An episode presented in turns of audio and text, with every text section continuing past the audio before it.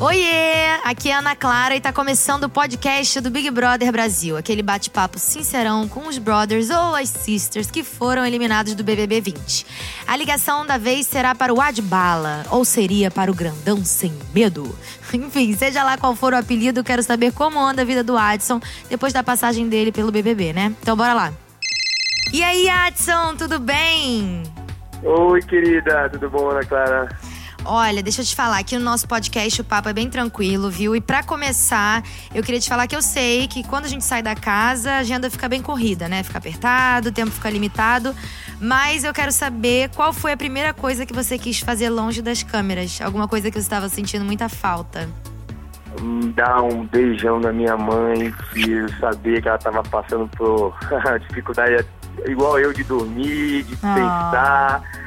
Então era ficar com ela, ela, ela foi, tá, foi pro camarim, eu fui lá com ela, choramos juntos, abraçamos, era isso que eu tava precisando. Eu queria muito que meus filhos tivessem, né? Só que eles, infelizmente não, não, não- não puderam é, ir no, no momento da minha saída. Mas enfim, Mas pelo menos matou a saudade da sua mãe.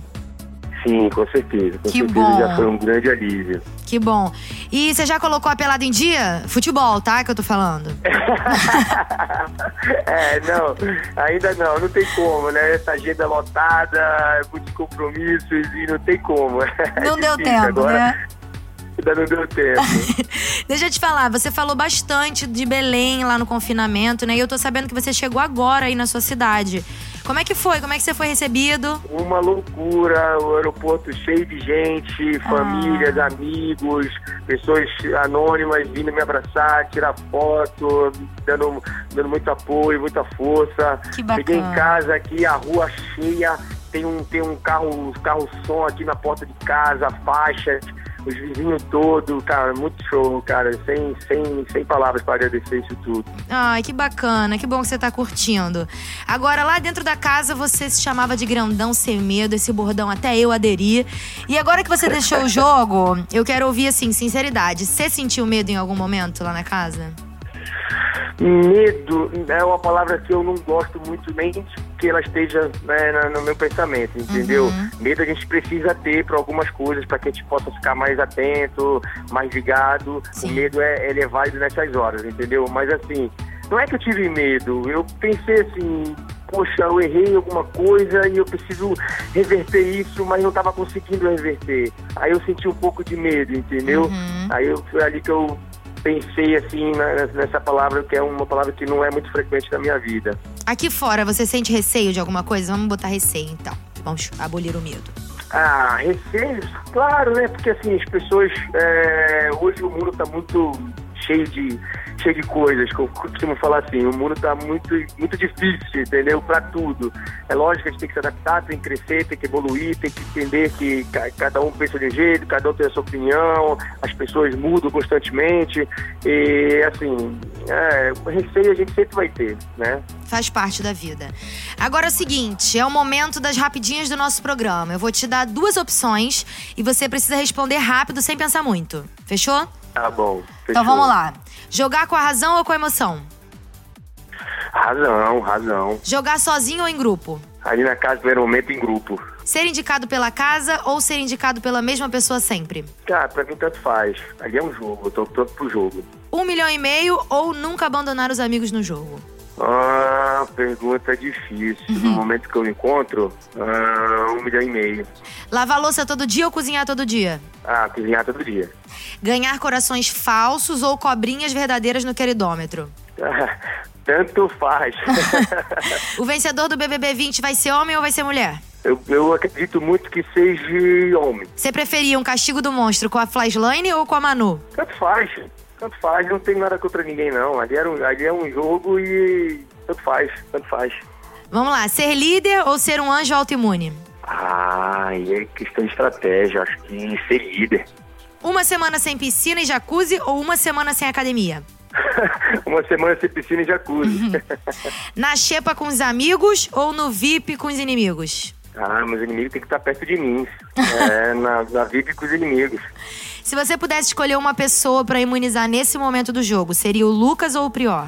Né, nesse momento do jogo, o Prior. Fechou, então. Ó, seguinte, agora que você já tá bem aquecido, chegou a hora de você responder algumas perguntinhas do nosso público, tá? A gente recebeu vários comentários nas redes e a Rede BBB selecionou alguns para você.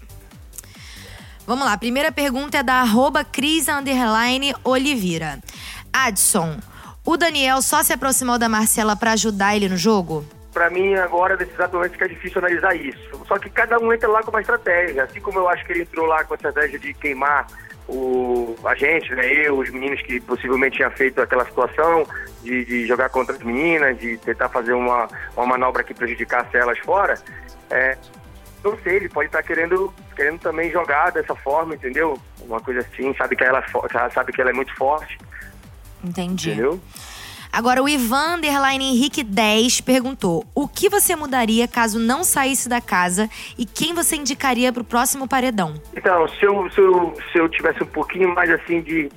Só de, de, de de tempo assim de para eu poder pedir desculpa para as meninas, uhum. é, mostrar uma situação que realmente é porque a gente ali a gente esquece até o que, que é o que comeu passando duas três horas. Sim. Aí ali, ali a intensidade é muito grande, entendeu? Então, assim, é, é difícil, é difícil a gente, a gente é, perceber as coisas, mas eu acho que se tivesse um pouquinho de tempo mais, eu pediria perdão para as meninas e voltaria melhor no jogo. Olha, o Daniel Underline Lopes perguntou aqui como é que foi ter sido isolado pela maioria da casa. Então, muito difícil. Naquele momento ali eu refleti bastante. É, mas assim, eu, eu sou um jogador que não entrego, não entrego os pontos, entendeu? Até que o juiz apite, para mim não acaba a partida, uhum. entendeu? Então eu aprendi ali a me é, recrutar assim, ficar no meu canto, poder analisar outras coisas, para poder, quando fosse voltar de novo pro jogo, tá bem, entendeu? Sim. Olha, a Jaila Guzmão quer saber, depois de tudo que você viveu lá dentro, o que, que você aprendeu?